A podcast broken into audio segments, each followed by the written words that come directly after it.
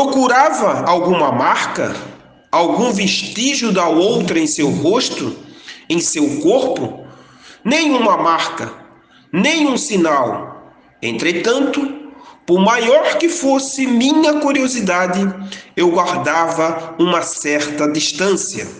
Forrita me atraía, mas eu tinha medo, muito medo. Forrita guardava tanto amor no peito, também tinha mesmo o coração grande. E só descobriu isto depois de moça. Um dia passou mal. O patrão era médico. Exame para lá, exame para cá. Ficou explicado por quê. Às vezes ela se cansava tanto. Havia dias em que o coração parecia lhe querer sair pela boca. O médico disse-lhe que ela viveria pouco. Enganou-se. Lá estava ela, velha, mais de 70, de 80 talvez. Vó Rita era imensa, gorda e alta. Tinha o vozeirão. Todo mundo sabia quando ela estava para chegar. Vivia falando. Nunca vi vó Rita calada. Se não conversava, cantava. Boca fechada, não entra mosquito. Mas não cabe risos e sorrisos. Vó Rita, como anda o tempo hoje? Bom, filha, muito bom.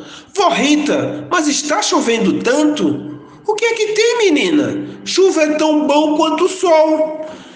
Era bonita, vó Rita. Tinha voz de trovão. Era como uma tempestade suave. Vó Rita tinha rios de amor, chuvas e ventos de bondade dentro do peito. Totó chegou são, salvo e sozinho a outra banda do rio. Chegou nu, das pessoas e das poucas coisas que tinha adquirido. Onde estavam Miquilina e Catita? Não, não podia ser. Será que é elas? Não. Será que o rio tinha bebido as duas? O rio estava bebendo tudo o que encontrava pelo caminho: pedras, paus, barrancos, casas, bichos, gente, gente e gente.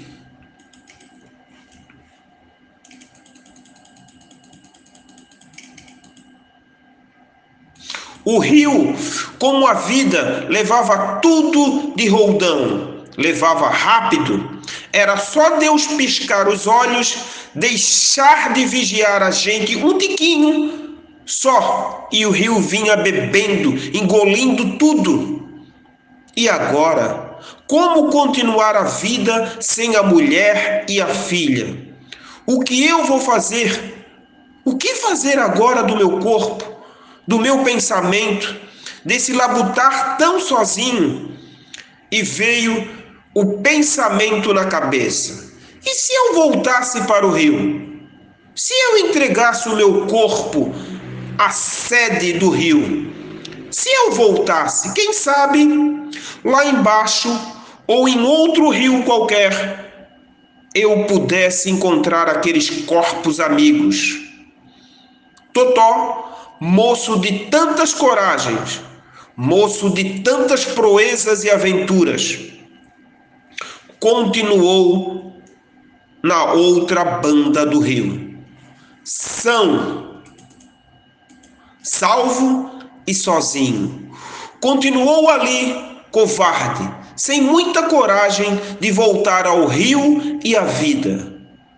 Maria Velha, dizem uns que a vida é um perde e ganha. Eu digo que a vida é uma perdedeira só. Tamanho é o perder. Perdi Miquelina e Catita. Perdi pai e mãe, que nunca tive direito, dado o trabalho de escravo nos campos.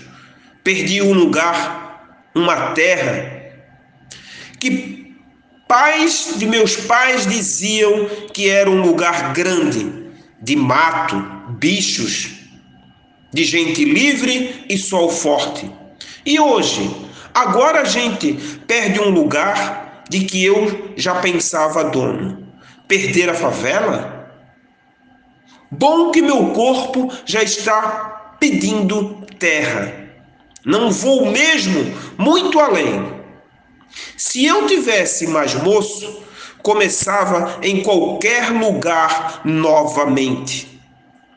Comecei cheio de dor, mas comecei outra vida quando cheguei são, salvo e sozinho na outra banda do rio.